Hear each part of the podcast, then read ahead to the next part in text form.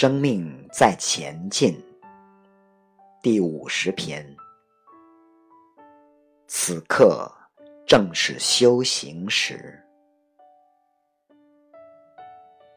这块土地上，很多年前发生过一个运动，叫文化大革命。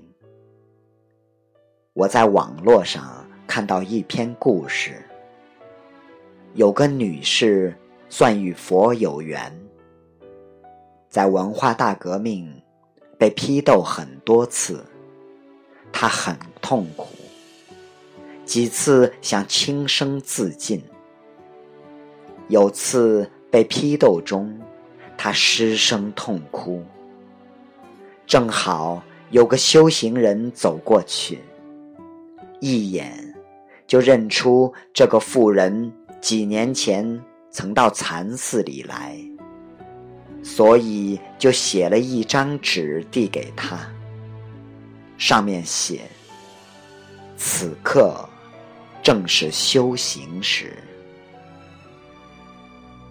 文化大革命是大喀斯大制作，为了成就你，有这么多人演出，而你正是主角。